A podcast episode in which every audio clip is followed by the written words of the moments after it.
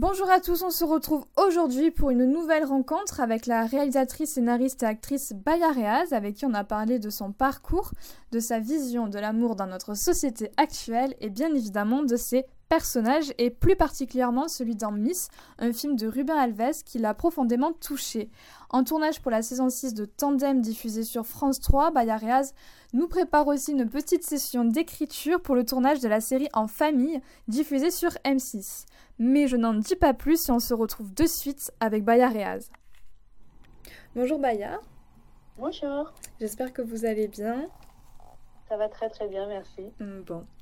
Donc aujourd'hui je suis avec vous pour parler euh, de vos prochains projets et euh, de votre parcours euh, en tant que comédienne et réalisatrice. Ouais. Voilà. Donc ma première question signature, on va dire, c'est à quel âge ou à quel moment vous avez su que vous vouliez devenir actrice?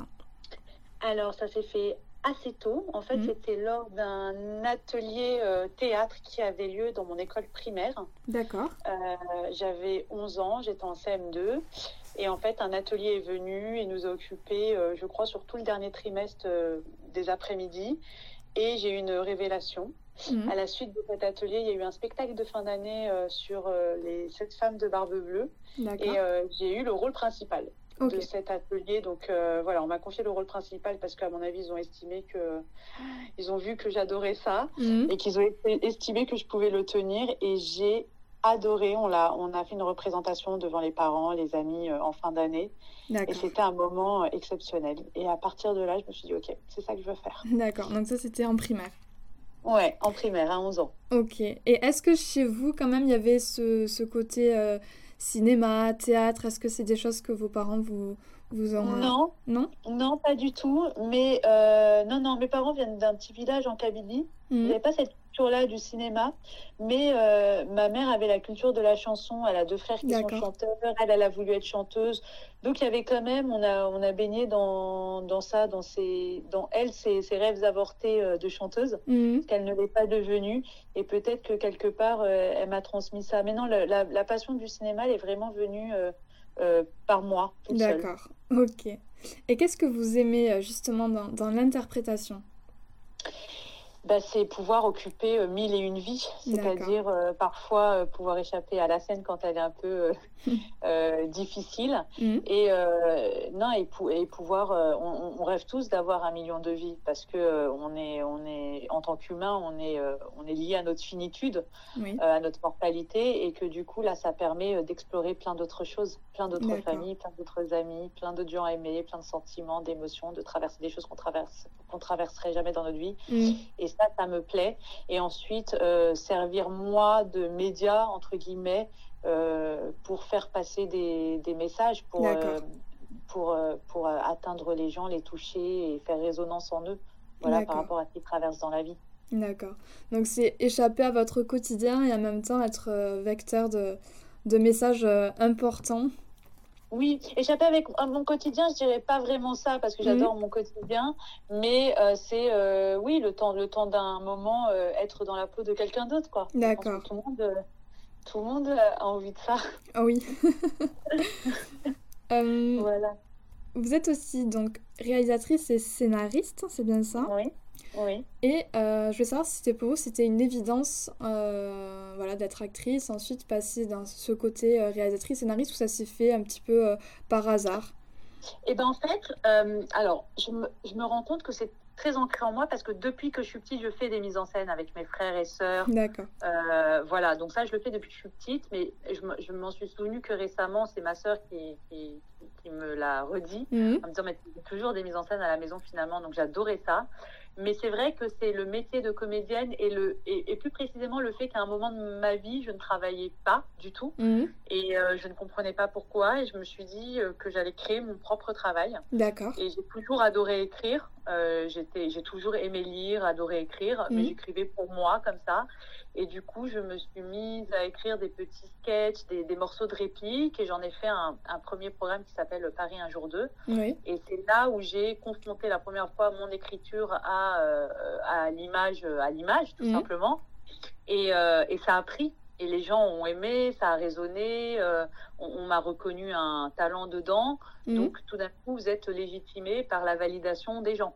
Euh, et, et, et, même la validation de professionnels. Je veux dire, j'ai été primée en festival, oui. euh, il y a eu beaucoup de vues et tout ça. Les, les prods tout d'un coup s'ouvraient vers moi et, euh, et c'est vrai que ensuite j'ai continué, j'ai pu développer mes projets ou participer à l'écriture d'autres projets mm. où, j'ai intervenu pour voilà euh, appuyer un peu l'écriture de d'autres personnes. Et là, j'ai dernièrement, j'ai refait un, projet qui s'appelle Baby Clash que j'ai réalisé et c'est le premier que j'ai réalisé dans lequel je ne joue pas et ça ne m'a absolument pas manqué. Euh, de, de, ne pas jouer. Et je me suis rendu compte que oui j'adorais ça mm. et que euh, et que ça me plaît tout autant. Par contre si on me demande de choisir entre les trois je ne peux pas choisir. C'est-à-dire que l'un n'annule pas l'autre. il ne faut pas choisir. Non. Il faut pas. Il y a, y, a, y a, Zendaya qui dit euh, you can have it all. Vous pouvez tout avoir. Elle elle multiplie tout. Et moi c'est vraiment mon, mon, truc de me dire mais ouais il n'y a pas à choisir en fait. Qui nous a pourquoi on, pourquoi on pense qu'on doit choisir Parce qu'on nous a mis ça dans la tête et en mm. fait, euh, j'ai plus envie de choisir, j'ai envie de tout faire, tout faire bien. Ce mm. serait génial si on pouvait continuer à tout faire. Mais oui. Merci. Euh, et du coup, justement, euh, donc quand vous jouez, vous racontez aussi une histoire, mais là, dans l'écriture, qu'est-ce qui vous intéresse par rapport à l'histoire? Alors là, vous êtes, vous créez votre univers. D'accord. Euh, vous mettez le point sur des moments particuliers, des émotions particulières que vous aimeriez euh, euh, traduire ou aller chercher chez les gens. D'accord. Et du coup, c'est vous qui menez votre petit monde à la baguette, entre guillemets. Mhm. Et c'est très drôle parce que très vite, vous êtes dépassé par vos personnages qui, comment dire, par exemple, en écriture, quand on est bloqué en écriture, souvent je vais chercher la réponse. C'est un de mes personnages qui va me donner la réponse. C'est-à-dire que je vais me mettre à sa place et je vais me dire, OK, lui, qu'est-ce qu'il ferait à, à cette place-là? C'est-à-dire que tout le monde, euh, tout d'un coup, euh, euh, tous mes personnages prennent vie mhm. et, et, sont assis à côté de moi à la table d'écriture. Et ça, et, et, et, ça, j'adore. C'est en fait, c'est pareil, c'est toujours, je suis le média, mhm. mais surtout, je suis la chef d'orchestre. D'accord. C'est-à-dire que je décide de ce que vont faire mes personnages, mhm. euh, où ils vont aller, comment ils vont interagir, ce que j'ai envie de leur faire dire, euh, ce que j'ai envie de défendre, mes points de vue, mes questionnements, mes doutes, mes angoisses euh, en tant qu'être humain. Mhm. Et eux sont mes vecteurs, mais eux très vite vont, vont, prendre le pas sur moi. C'est-à-dire que je vais avoir l'impression que c'est eux qui me guident une fois qu'on les connaît bien. C'est eux qui vont me guider. Voilà. D'accord. Et par rapport à la construction de vos personnages, est-ce que ça vous arrive des fois d'avoir déjà les acteurs en tête ou c'est vraiment à la fin? Comment ça se passe un petit peu par rapport à... Ça, ça dépend. Euh, parfois, j'écris pour des gens. D'accord. Euh, où je me dis, euh, j'ai une personne que j'ai en tête, où je vois son travail, je vois un peu comment elle, elle joue, comment elle parle, comment elle respire, mhm. comment elle bouge. Donc j'écris pour cette personne que je connais ou pas dans la vie privée, mhm. dans la sphère intime. Ou parfois, comme Baby Clash, j'ai écrit le projet sans avoir personne en tête. D'accord. Et j'ai choisi mes comédiens après. Ok. Voilà. Mais Paris un jour deux, c'était plutôt l'inverse, où je suis d'abord allée chercher les comédiens. En fait, j'avais mes personnages, mais qui n'étaient pas vraiment très bien caractérisés. Mhm. Et quand je suis allée euh, chercher euh, les, les, les, comédiens qui allaient les interpréter, que je connaissais très bien dans la vie intime, que mhm. tout d'un coup, j'ai su apporter ce qu'il fallait euh, aux personnages. D'accord. Et qu'est-ce qui vous inspire dans vos scénarios? C'est votre quotidien, c'est la vie en général, la société? Alors, je dirais que hum, faut partir de l'intime. Souvent, on part de l'intime et pour que ça ait une résonance universelle. Mhm. Donc, euh, oui, c'est ma vie, celle de mes proches. Euh, et c'est ma vie, celle de mes proches et la société euh, en général. C'est la société dans laquelle on vit, tout ce à quoi on peut assister, tout ce qu'on peut entendre. Et après, je me fais mon petit schmilblick là-haut dans ma tête, ça mhm. travaille et ça ressort comme ça. Mais pour de vrai, on choisit pas vraiment les sujets, c'est eux qui nous choisissent. C'est-à-dire que tout d'un coup, on va être passionné par un sujet, on ne sait pas pourquoi, mais c'est ce sujet-là qu'on a, envie de défendre, euh, voilà. D'accord, c'est hyper intéressant ce que vous dites. Ben, merci. euh, bah, du coup, on va revenir sur, euh, sur Baby Clash que j'ai adoré. Merci beaucoup. Euh, ah non, mais vraiment. Et euh, parce que je trouve qu'il y a plein de choses qui, qui, passent, donc du coup, on va, on va en parler. Déjà, je voulais savoir euh, l'idée, d'où elle est venue, et est-ce que, bah, pour le coup, vous êtes inspiré de, de votre vie de, de, de, maman et de ses difficultés d'être bah, enceinte, de la grossesse? Alors, l'idée m'est venue, j'ai donc j'ai deux enfants, je venais d'avoir ma première fille. Mhm. Euh, elle avait cinq mois, j'étais chez mes parents et puis elle, faisait sa sieste un matin.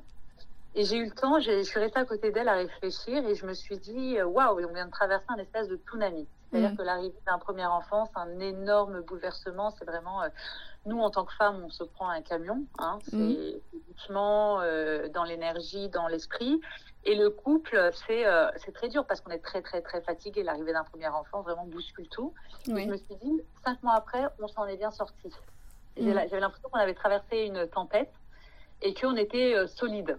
Et je me suis donc posé cette question de savoir, mais si euh, nous on était prêts, on était assez matures, on savait mm. qu'on voulait un enfant, on l'avait préparé quoi, et on avait beaucoup beaucoup communiqué et échangé autour de ça. Mm. Et je me suis dit, mais comment c'est euh, quand on n'est pas prêt, euh, quand l'enfant arrive trop vite, quand et, donc, je me suis un peu renseignée dessus. Je suis tombée sur euh, le, fameux baby clash, qui est la crise que traversent les parents lors de la naissance du premier enfant et qui conduit souvent à une séparation. C'est-à-dire qu'il y a un point de non-retour pour eux. Et du coup, je me suis intéressée à ça et je me suis dit, c'est intéressant de travailler sur le baby. Donc, chose que je n'ai. Moi, c'était l'opposé en fait. Moi, c'est tout merveilleusement bien passé.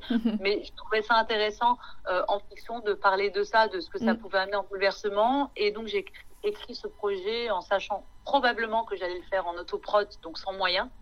Et du coup, je me suis mis plein de petites, euh, plein de petits défis d'écriture, de me faire un huis clos, de réduire le nombre de personnages et de raconter une histoire euh, dans un décor qui servirait de troisième personnage, qui évoluerait en mm. fonction de l'évolution du couple et de leurs euh, états internes. Quoi. Oui. C'est vrai que le dé... vous avez raison d'insister sur, le, sur la déco parce que la décoration du, du, de, de, cette chambre, qui est vraiment, oui, comme vous dites, un troisième personnage où au début c'est le grand bazar et tout, qui montre vraiment euh, la jeunesse et tout, et puis petit à petit qui prend ce côté euh, en couple, et puis après qui évolue encore plus quand le bébé arrive. Donc, euh, Exactement, c'est exactement ça. Oui, c'est exactement ça. En fait, l'idée c'était de dire, bon, cet endroit est une espèce de garçonnière d'une chambre de coloc, mmh. et ça devait rester une chambre de coloc et que forcément on a essayé de faire rentrer des ronds dans un carré ou des carrés dans un rond, je sais plus c'est quoi l'expression, mais que ça allait, même l'espace en lui-même par euh, par définition euh, ne pouvait pas euh, recevoir cette histoire. Ouais. Et, et, et du coup c'était très vite, oui très vite mis en place ça. Le, j'ai travaillé avec mon chef déco accessoiriste, mmh. c'est quelqu'un qui me suit dans tous mes tournages qui s'appelle Quentin, qui a fait un travail extraordinaire dessus. Et, euh, et je, je, je, voulais travailler après la lumière à l'étalonnage qui devient mm. de plus en plus grise, les plantes qui fanent au fur et à mesure. Et effectivement, vous l'avez très bien traduit, c'est une chambre qui devient euh, une petite chambre, un petit studio d'amoureux et qui devient une, une, maison, un appartement familial et qui s'encombre de plus en plus comme eux sont, sont encombrés de leur vie de plus en plus. Mm. C'est-à-dire qu'ils éprouvent de plus en plus dans cet espace, mais qui est euh, physiquement rempli. Mm. Et, Donc, oui, oui. Et même dans le scénario, il est important parce qu'on voit donc euh, Michael Lumière qui, joue le, le rôle du, père, où euh, il est attaché à cet endroit et puis elle qui, qui étouffe et qui a qu'une envie, c'est vraiment de, de partir en fait. Ouais, ouais, exactement. Lui, en fait, il était euh, bah, pas prêt, ça lui est un peu tombé dessus. Elle l'accule de beaucoup de choses, mais en fait, elle, elle aussi, elle fait comme elle peut avec euh, cet enfant qui arrive et on n'a pas le choix, donc faut qu'on se mette en mode warrior pour l'accueillir. Mais lui, mm. il est en mode, je suis pas prêt, je suis pas prêt. puis il y a quelqu'un qui l'étouffe, qui l'écrase un peu. Et à la fin, il va se dire, mais en fait, moi, j'aime bien ma vie. Et j'aimais mm. bien ma vie. En fait, je suis pas du tout prêt à changer ma vie. J'adore cet enfant, mais en fait, je, je peux pas te donner ce que tu me demandes. Et donc, mm. en fait, j'ai choisi je suis un mec de 24 ans euh, et je vais rester là avec mes potes en fait. et voilà, je serai un mec de 24 ans avec un enfant que j'aime, mais effectivement aujourd'hui je suis pas capable de te donner ce que tu m'attends, c'est-à-dire de faire de moi un homme responsable, un père de famille. Et euh, ouais. Non, mais c'est hyper intéressant. Et même, je trouve, parce que donc moi je, je, je n'ai pas d'enfant et voilà, mais je, mhm. ça parle aussi, euh, je pense, à des jeunes comme moi qui n'ont pas eu d'enfance par rapport à euh, la précipitation de l'amour, euh, je trouve même aujourd'hui par rapport aux réseaux sociaux notamment. Oui. Où il y a cette chose où il faut vite vite se mettre en couple et au final on se rend compte qu'on n'est pas forcément prêt et que... Et j'ai retrouvé ça un petit peu dans... Enfin j'ai retrouvé ça dans le scénario. C'est vrai. C'est un couple qui tombe, euh, qui se rencontre un soir et en fait, ça devait être une histoire d'un soir où c'est un mec euh, qui branche une nana en soirée, ils finissent la soirée et puis c'est cool. Mais en fait, ils vont tomber très très vite amoureux, l'enfant va arriver très très vite et effectivement, c'est comme le conte de fées en fait. Mm. C'est passionnel, tout est, tout est extra extra sollicité, euh, toutes les émotions sont sont, sont démultipliées, c'est génial. Et, et, boum, il y a la réalité de la vie euh, et du quotidien qui va leur tomber dessus, qui demande une logistique euh, assez impressionnante. Et, et l'amour, euh, s'il est fort, c'est génial, mais l'amour ne suffit pas à faire tenir un couple dans nos sociétés d'aujourd'hui. Et là, on le voit bien en plus parce qu'il y a l'histoire de cet appartement, ça raconte aussi la précarité chez les jeunes aujourd'hui. Oui évidemment que j'ai voulu en parler à travers ça, de, des difficultés administratives pour avoir un premier appartement. Mm. Et en fait, peut-être que s'ils étaient dans un lieu qui était prêt à les accueillir, l'histoire aurait duré. Oui. Mais euh, il y a une espèce de précipitation où rien n'était préparé et la société n'est pas faite pour ça. Ah oui, non, mais ça, c'est euh, sûr. Rien n'était là pour les aider, quoi. Mm. Et... Ils sont un peu tout seuls. Et du coup, c'est pour ça que je pense que même les jeunes qui n'ont pas, qui ont eu des histoires, mais sans forcément tomber enceinte, on, bah, on s'y retrouve aussi. Euh, dedans dans cette précipitation des choses et que la société des fois nous oblige aussi. Euh. Oui, j'espère, mais c'est vrai que la société effectivement avec son miroir qui est les réseaux sociaux, euh, quand on regarde ce qu'a le, voisin et que nous on n'a pas, on est souvent dans la comparaison de se dire oh elle est tombée enceinte, mais moi aussi j'aimerais bien, ça me donne trop envie de tomber enceinte, ou je trouve quelqu'un vite, vite, vite. Mm. des fois on choisit la mauvaise personne pour les mauvaises raisons et euh, mais c'est pour tout pareil c'est les, les, réseaux sociaux malheureusement ça a beaucoup d'effets néfastes on le mm. sait moi, ce que je, ce que je conseille, c'est de, un temps de ne de, de, pas suivre des gens qui, qui nous donnent envie, qu'on peut éventuellement jalouser parce qu'ils présentent un, un espèce, ils, ils, ils, ils, cochent des cases goals euh, de la vie, c'est-à-dire le couple, le bébé, le travail, l'appartement, le premier achat. Et nous, ça nous met une pression. C'est ça. Effectivement. il faut essayer de se débarrasser euh, de cette pression. C'est très, très dur. Ah, Il faut se déconnecter euh, le plus souvent possible. Et euh, quand euh, mon mari va entendre ça, il va rigoler. Très souvent connecté, mais bon, voilà. on est tous connectés de toute façon. Voilà, voilà. Et pour finir sur Baby Clash, je voulais parler par rapport au cadre brisé qu'on voit au début et qui revient à la fin. Oui. oui. Donc, euh, je voulais savoir un petit peu la signification de là du fait bah, qu'ils n'aient pas réussi à souder euh, leur couple, l'importance. Ben, vous avez très bien compris. Hein. C'est-à-dire que c'est génial de l'avoir remarqué. C'est-à-dire que lui, au début, euh, il lui montre un cadre parce qu'elle lui dit qu'elle a besoin d'un cadre, elle, pour construire une histoire. Donc, ça veut dire ce que ça veut dire. J'ai besoin d'un mec, un travail, qui soit responsable. Je me lancerai. Et finalement, elle tombe dans, une, dans un cadre qui est mhm. cassé. Lui, lui montre le cadre, il dit j'ai ça pour toi. Il lui montre un cadre, il lui fait une blague et elle lui dit mais il est cassé. Donc d'emblée, c'était euh, on signe la fin de notre histoire avant même qu'elle commence. Voilà, si philosophiquement parlant ou métaphoriquement parlant, c'était ça que je voulais raconter. Mm. Et en fait, à la fin, on retrouve cette famille. Donc, elle met une photo de E3. Au début, c'est euh, Bukowski qui est dans ce cadre avec une, une, espèce de, de tête de, qui fait peur, c'est-à-dire qu'il y a un cauchemar, c'est-à-dire qu'il jette un peu le mauvais œil sur leur histoire dès le départ. Et à la fin, elle change euh, l'image dans le cadre et elle met une photo de E3 en disant j'ai pas réussi à réparer le cadre, mais on reste beau quand même. C'est-à-dire que on n'a pas réussi notre histoire, mais quelque part on l'a réussi parce que voilà, on a quand même euh, créé un être et qu'on mm. a un être qui nous aime, on a un enfant et qu'on est beau malgré tout, on a été beau. Oui. Mais euh, voilà, effectivement, euh, le, le, le, cadre restera cassé et j'ai pas réussi à le réparer. Je suis désolée, on n'ira pas plus loin que ça. Voilà. C'était ça, la ce que je voulais raconter. Mais en tout cas, c'est très très beau. Non, mais vraiment, bah, merci beaucoup. Les gens qui nous écoutent, allez voir euh, cette euh, série qui est disponible donc sur YouTube. Ouais, sur YouTube, exactement, sur ma, ma, ma, chaîne. Voilà. De toute façon, je mettrai tout, euh, tous les liens. Ouais, super, merci beaucoup. On va parler de Tandem, donc, qui est en ce moment diffusé donc, sur France 3.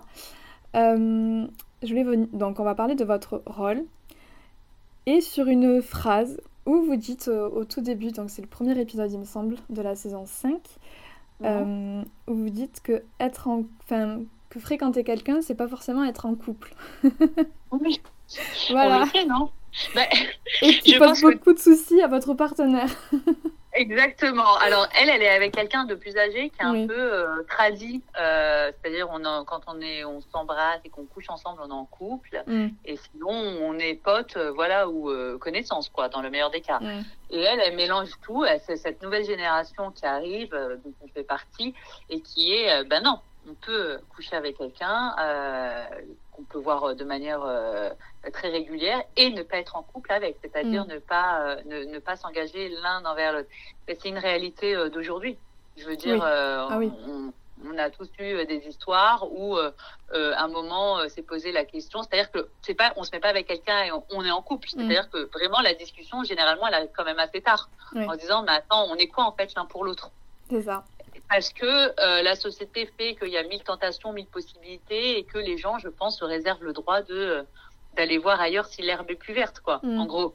Mais euh, c'est pas méchant, c'est juste euh, c'est générationnel. Voilà, mm. aujourd'hui le rapport à l'amour est un peu plus compliqué euh, et aux relations est un peu plus compliqué qu'avant, et notamment d'ailleurs parce qu'on disait tout à l'heure ces applications de rencontres. Mm. voilà, il y a une espèce de jungle amoureuse qui fait qu'il y a des tentations partout et que les, les, les, gens veulent vivre. On est, comme on, tous de plus en plus vieux, on a envie d'expérimenter de plus en plus de choses. Mais euh, effectivement, le, couple n'est pas acquis en tant que tel. C'est-à-dire mm. qu'il faut avoir deux personnes qui aient la même envie en même moment. Et ça, c'est très difficile à trouver, je crois. Oui. J'ai l'impression. Oui, je confirme. Voilà. Mais ce que je trouvais super intéressant surtout, c'est que ce soit une femme qui le dise et pas forcément un homme. On a toujours l'impression que c'est les hommes qui veulent plus de liberté que les femmes. Et là, c'est elle qui décide que non, je gardais ma liberté de femme. Donc pour le moment, on, n'est pas on se fréquente, mais on n'est pas en couple. Et ça que je trouve bien. Vrai. C'est vrai que bah, la série Tandem, elle, essaye de travailler quand même sur ça. Elle essaye d'avoir des personnages féminins assez forts mm. et euh, qui véhiculent des messages euh, qui soient féministes et qui sont un peu pouvoir aux femmes. Et euh, moi, je suis très très fière euh, qu'ils aient apporté ça sur le personnage d'Inès, qui est vraiment une fille de son temps, mm. qui est débarrassée euh, des normes, euh, justement des pressions sociétales sur elle, et qui est extrêmement libre et qui, et qui dit et qui clame haut et fort euh, je te vois toi, mais peut-être que je peux voir un autre mec, et puis un mm. autre mec après, et puis c'est pas grave, et on s'en fiche, et ça fait pas de moi euh, une euh, PUTE, quoi. Hein. voilà. et pourquoi, voilà, pourquoi moi je le suis pas, pourquoi les mecs le, pourquoi les mecs seraient des dons juants et les filles des filles faciles mm. quand c'est le cas. Voilà, c'est toujours ce, ce, même questionnement. Mm. Donc là, mais je suis d'accord avec vous, c'est extrêmement bien que ce soit elle qui le dise et pas lui. Oui. Et ouais, ça change un peu la donne et ça fait, ça fait plaisir. C'est vrai, ça fait vraiment plaisir, puis ça permet mieux, euh, même aux, femmes d'aujourd'hui, de, de, les jeunes, de, s'identifier. exactement, exactement. Et justement, comment vous avez travaillé euh, donc, euh, ce personnage? Alors, le personnage d'Ina, c'est génial parce qu'en fait, j'ai pu amener plein de choses. J'avais créé un personnage qui était au début vachement, quand même assez éloigné de moi et tout ce que j'ai apporté, ils s'en sont, euh, ils s'en sont servis et ils sont complètement euh, ouverts à ça. Euh, alors en tout cas, moi, la manière dont je travaille tous mes personnages, c'est que je les ramène à moi. Généralement, c'est je, je compose pas de personnages, je les ramène à moi et euh, j'essaye de trouver mes points, mes, mes, mes, points communs avec le personnage et où ça résonne. D'accord. Voilà. Là, c'est assez simple parce que c'est une jeune nana, euh, qu'elle en veut, qu'elle est instinctive, qu'elle est bosseuse et en même temps, elle, elle écoute ses instincts c'est pas c'est pas très éloigné de moi. Voilà. Après, euh, je lui donne un petit côté euh, rigolo et frais et peps, euh, voilà, qui, qui, qui, change, qui fait que dans son histoire avec Paul, Paul reste avec elle. Parce mm. qu'il dit, c'est une sacrée nana, quoi. Elle en veut, elle est cool, elle est pas austère, elle est fraîche et ça lui apporte beaucoup. Voilà. C'est pas que c'est le contraire de, de Léa Solaire, mais un petit peu quand même. C'est deux personnalités très différentes, donc il fallait quand même s'écarter de la première personnalité pour se mm. dire, s'il est autant perdu entre les deux, c'est bien que l'une et l'autre lui apportent des choses différentes. Voilà. On se dirait que la femme parfaite pour lui, ce serait euh, un mélange des deux, quoi. Oui, oui, au final. C'est ce qu'on se dit, mais moi, comment j'ai travaillé, voilà, c'est ça, c'est... Euh, je la ramène vers moi le plus possible. C'est-à-dire que généralement, j'essaye vraiment de ne pas trop m'éloigner de ce que je suis. Euh, et d'être sincère euh, du début à la fin. Quand je comprends pas, je, je, je demande aux réalisateurs, aux auteurs mhm. aussi quand on fait des lectures, où je défends euh, si on fait faire quelque chose, on fait faire quelque chose à Inès que je ne comprends pas, on lui fait parler d'une certaine façon, lui dire quelque chose, il dit non Inès, elle ferait jamais ça, elle dirait jamais ça, elle réfléchit pas comme ça. Enfin, je la connais par cœur maintenant parce que j'ai beaucoup amené de moi justement. Donc je la connais mieux que personne. Bizarrement, je dois, je pense que je la connais mieux que les auteurs maintenant. D'accord. Et justement, par rapport à cette relation donc, avec Paul et son ex-femme, euh, du coup, comment vous, êtes, comment vous avez abordé cette, votre place au sein de ce, de, de, de ce couple euh...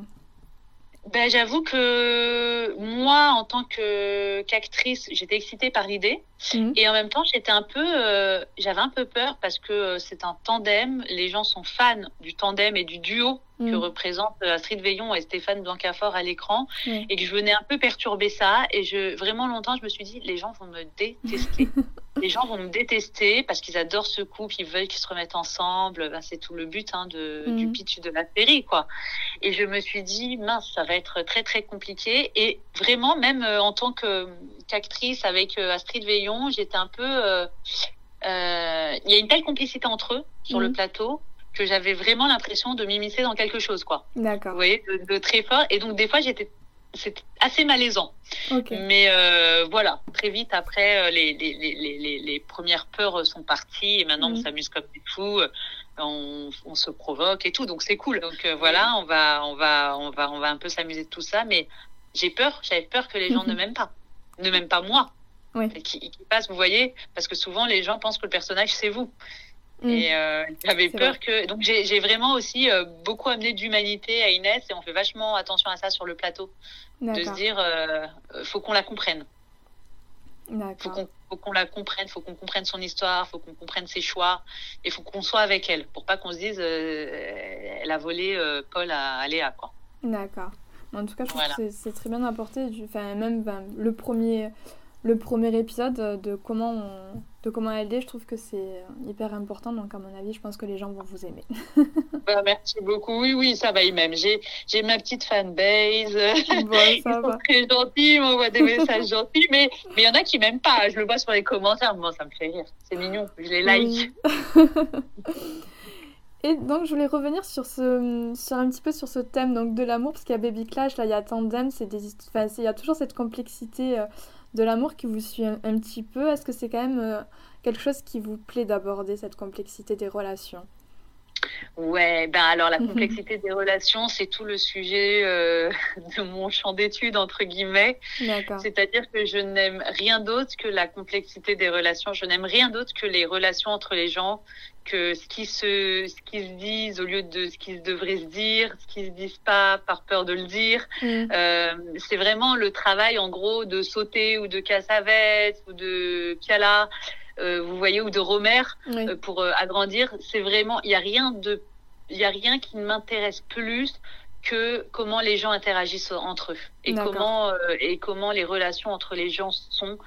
C'est à décortiquer, on n'en finira jamais de le décortiquer et je mm. trouve ça vraiment passionnant. Ouais, ouais, c'est passionnant. Et en France aujourd'hui, c'est assez compliqué de, de vendre un travail que sur ce sujet-là parce qu'il n'y a pas assez d'enjeux forts. Mais moi, c'est vrai que tout ce que je fais, c'est globalement, ça reste ça. Ça reste axé sur ça dans mon travail.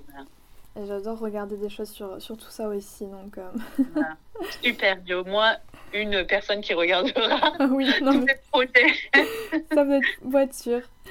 Euh, on va parler aussi donc de Miss, euh, de Ruben Alves, et de votre, donc, de votre rôle, et un petit peu de la vision donc, de, de, la femme dans cet univers donc, des Miss. Oui. Alors, qu'est-ce que vous voulez que je vous dise sur Alors, Déjà sur votre rôle. Est-ce que vous pouvez me parler de votre rôle? Ouais. Alors, le rôle, c'était, il était hyper génial. Alors là, c'était un rôle à composer, mais je l'ai amené vers moi. C'était donc euh, Miss Saint-Pierre et Miquelon. Il faut savoir mhm. que sur l'île Saint-Pierre et Miquelon, une fois sur deux, il n'y a pas de Miss parce qu'il n'y a pas assez de candidates. D'accord. Euh, donc voilà, ça faut le savoir, c'est une réalité. Et que du coup, on s'est dit, cette nana-là, elle est là, elle est un peu comme dans un rêve, elle se, elle se, elle se rend pas compte qu'elle a été sélectionnée, qu'elle est arrivée jusque-là, c'est-à-dire qu'elle va vivre toute son aventure hmm. comme un rêve, elle voit le positif partout, elle est hyper optimiste, euh, hyper euh, contente de tout, des gens, enfin, elle voit le mal nulle part, quoi. Hmm. Donc ça, c'était un peu la direction qu'on a qu'on a choisie. Et moi, j'ai donc choisi comme fil directeur l'émerveillement d'un enfant. Ok. Voilà c'était un peu mon fil conducteur, c'est-à-dire qu'elle est hyper contente. Et elle est hyper euh, touchée par euh, le personnage interprété par Alex Vetter. Mhm. Et donc euh, Miss Île-de-France qui, qui, qui, veut réaliser son rêve. Elle se rend à, elle se rend pas compte à aucun moment que c'est un homme, mhm. euh, mais il y a un truc qui l'attire chez, chez elle, chez lui, euh, et, et, elle est hyper touchée par ce, ce personnage, quoi. D'accord. C'est-à-dire que voilà, D'ailleurs, on le, on le voit à plusieurs moments où on voit qu'elle lui lance un regard de loin quand les filles sont réunies et, lui n'est pas avec les filles. Elle, lui lance un regard genre, je suis avec elle, mais en fait, je suis avec toi. C'est voilà. Et ce personnage donc a été très très cool, très très cool à jouer parce que c'était un peu la, la petite chouchoute de tout le monde. D'accord. voilà, elle était trop mignonne à faire. Donc c'est la Miss Maman au grand cœur, on va dire. Ouais, c'est la, c'est la, c'est la Miss au grand cœur. Euh, ouais, ouais, elle est, elle est trop mignonne, quoi. On a tous envie d'avoir une Miss Saint-Pierre et Miquelon. Euh, et puis euh, elle se fait un peu écraser par le groupe, elle est un peu maladroite. mais elle est, elle est trop mignonne, quoi. Ouais, ouais. Et qu'est-ce qui vous a plu dans, dans, dans, ce scénario et puis euh, dans, dans cet univers de, de, de Ruben Alves bah Alors, euh, j'avais vu La cage dorée de Ruben Alves, c'est tellement onirique, c'est comme des contes à chaque fois ces univers. On mm. pénètre vraiment quelque, un, un, univers hyper fort. Euh, Ruben a ça, il, a, il, met de la poésie, il est hyper mm. investi. Euh, c'est plus qu'un c'est plus qu'un réalisateur quoi. C'est un mm. créateur de un créateur d'univers. Donc ça, ça m'a plu. Et puis j'ai trouvé euh, le sujet très très audacieux. C'est-à-dire que c'était tellement touchy qu'il y avait une vigilance de chaque instant euh, de tout ce qu'il filmait. Il s'interrogeait vraiment sur tout. Mm. sur la moindre réplique, le moindre personnage. Euh, euh, et donc, il y avait cette vigilance de chaque instant qui fait qu'on y allait petit à petit et qu'on y allait, il était là et il nous amenait tous avec lui, on était tous là avec lui. Donc euh, ça, c'était vraiment extraordinaire et j'aime bien le fait que ce soit une comédie sensible, entre guillemets, mm. que le sujet est fort, mais qu'on n'en fait pas quelque chose de dramatique. Oui. Voilà. C'est-à-dire qu'on se sert de la comédie pour, euh, pour euh, essayer d'amener de, d'amener des questionnements euh, qui sont très très profonds dans la, la, la, société dans laquelle on vit, où c'est des sujets qui sont hyper importants et hyper forts. Mm. Sur le genre, la transidentité aussi, sur, sur le, le, le fait d'être, de pouvoir être homme, mais pouvoir aussi être mm. femme, et de pas, voilà, de pas le vivre mal. Mm. ouais, ça j'aimais bien. D'accord. Oui, c'est vrai que ça libère un petit peu la parole sur, euh, sur tout ce qui est transidentité et ça, c'est hyper bien, je trouve. Ouais, c'est hyper bien fait. Et puis, aussi sur France, surtout. Comment vivre sa féminité? C'est-à-dire qu'un homme peut vivre sa féminité euh, et le dire je peux choisir de vivre ma féminité lundi et pas mardi. Mm. Et c'est pas grave. C'est génial. Et donc, c'est. Et d'ailleurs, le Ruben, ce film aussi, c'est sur la femme. C'est un ode à la femme. Nous, on avait toujours Clara Luciani dans les oreilles euh, quand on tournait. Il nous le mm. mettait tout le temps. Euh, sous mon sein la grenade. Donc, euh, c'était vraiment, une... c'était vraiment ce, ce, cette chanson qui nous amenait. C'était vraiment le message, quoi. Si on est là, on est des Amazones, on est des femmes, et il y a toutes sortes de femmes et c'est ok. Et ma dernière question, vos futurs projets, si vous avez le droit d'en parler, parce que je sais qu'il y a des choses qui sont top secrets. Oui, non, non, j'ai le droit d'en parler. Ben, alors là, on est en train de tourner la saison 6 de Tandem. Oui. Euh, voilà, je, vais, je viens de finir une session et j'y retourne là euh, au mois de juin. Et en ce moment, je, je m'apprête, figurez-vous, à tourner euh, en tant que réalisatrice euh, un, une session de tournage pour la série En famille sur M6. Voilà. Donc là, je passe de l'autre côté de la caméra et sur des textes qui ne m'appartiennent pas. D'accord. Ça, ça va être génial. Ouais, ça va être une super aventure. Et sinon, euh, je suis en écriture de tellement de projets. Je vais pas tous vous les dire parce qu'il y en a qui se feront, il y en a qui se feront pas. Et, mais j'aimerais bien vraiment pousser euh, mes univers à moi. D'accord. C'est-à-dire euh, faire euh, valoir ma voix et de, de plus en plus. Et même si c'est en dehors des systèmes euh, de production tels qu'on les connaît, j'ai toujours fait, fait mes trucs à côté. Mm. Euh, je me suis toujours débrouillée pour les faire exister. Et peut-être que là est ma voix. Et du coup, euh, je ne m'arrêterai pas en tout cas de les faire exister si ça rentre pas dans les normes de production actuelles. D'accord. Bon, ben, super. Ben, merci beaucoup en tout cas. Et puis j'espère qu'on pourra découvrir tous vos futurs projets. Et euh, si vous voulez venir en reparler, il n'y a aucun souci. merci beaucoup, c'est gentil de m'avoir accueilli. Merci. merci à vous.